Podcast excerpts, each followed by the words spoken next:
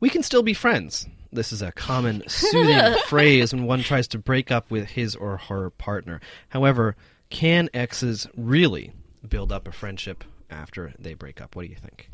Well, according to an international survey, it found that 60% of people gradually stop contacting their exes after the breakup.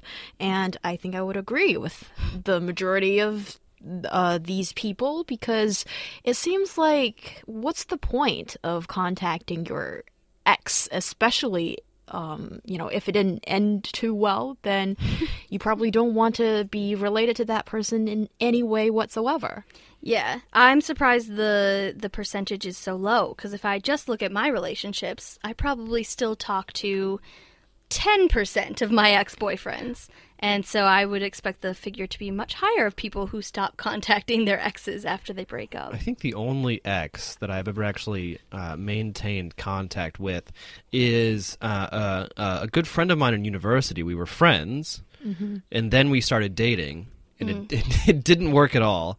And it, it was it just was not not not very positive but then after that we were friends. Right? Yeah, well, yours is a very good example of uh, one of the six groups of people that can still be friends after breaking up, and uh, that uh, uh that is one. And also, um, when a couples they brought up the separation at the same time. I think that's so very rare. Mm-hmm. And also, if couples who have feelings for each other, that they're just having a cooling off period, well, maybe. But that's but that's not breaking up. That's taking that's a break. Taking a break. Yeah, so different. that's kind of different. Which is different. Yes, and also, pe- and you're not, and, and also, if you get back together, you're not really being friends. You're you're getting back together.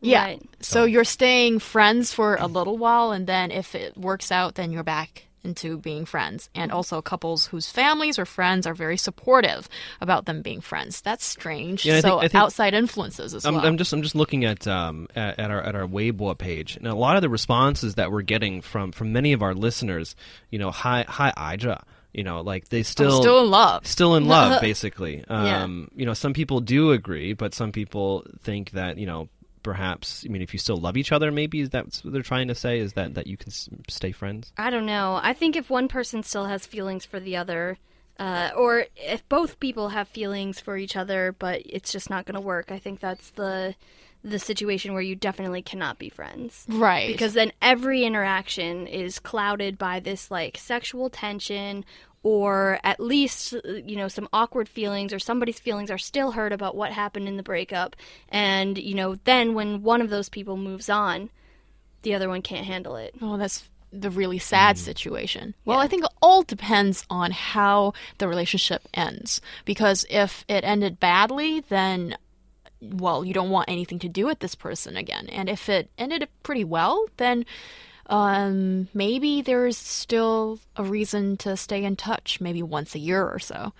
But yeah. for those who always stay in touch, I'm I think it's very dubious. Yeah, I think that's kind of strange. And anyone anyone who says to anyone else, you know, oh, we can still be friends, I think is is either lying to the other person or kind of lying to themselves. Yeah. I mean, because that's that's the thing. I mean, like, why is it that that that more than likely? I mean, if you were friends before you were dating, that you're going to be friends, remain friends after, is because you had something in common right you had you had a common interest or you you you got along really really well mm-hmm. and the whole point of of having that friendship wasn't you know to get laid or, or to have or to have some type of romantic thing or it wasn't because of you know a very strong sexual uh, or emotional attraction mm-hmm. you were friends right? Right. but and so and so that's the thing i mean people people who who don't have that well it's i mean they they were dating because they wanted to date that person not because they wanted to be friends and so it makes sense that afterwards that you know kind yeah, of lose it's touch. Really hard to be friends yeah. in that situation. I think uh, definitely, uh, and in fact, if I look at my ex boyfriends, the one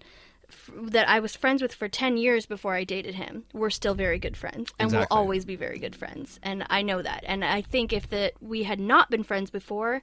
Probably we wouldn't be friends now. I guess it's about mm-hmm. context, right? I mean, yeah. so you, you you had the friendship context before you were dating, right? Yeah, and uh, also, you know, was it a good reason that you guys broke up in the first place? And if that reason is valid, then I think more often than not, you see something not so desirable or something you hate or you can remain resentful for against the other person. So you know, I think there's still a higher probability of people not wanting to stay together. Yeah, and I, I think it's interesting because I mean, Young mentioned the uh, the six groups of people that can still be friends after um, breaking up. Um, one of the one of the groups apparently is, are gay couples, and I'm not sure if they're talking about men or if they're talking about women hmm. or both.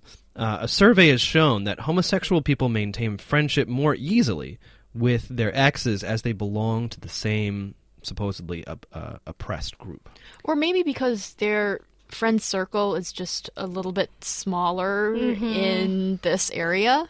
Yeah, maybe. Well, it reminds me of band. I mean, like marching band. Yeah, because it's just such everybody a small. Everybody dated everybody. Everybody dated everybody. yeah, it was all. It was. It was kind of incestuous to a certain degree. Right, and then your best People, friend dates your girlfriend after you're done dating her, and or like she uh, would cheat on you with one of your friends. Yeah, exactly. Whatever. It's just like a high school circle. But I yeah, think it's, maybe it's, that that maybe it's very it's sorted. Less about being part of an oppressed group, but more about being part of a common social circle, a very small common social circle.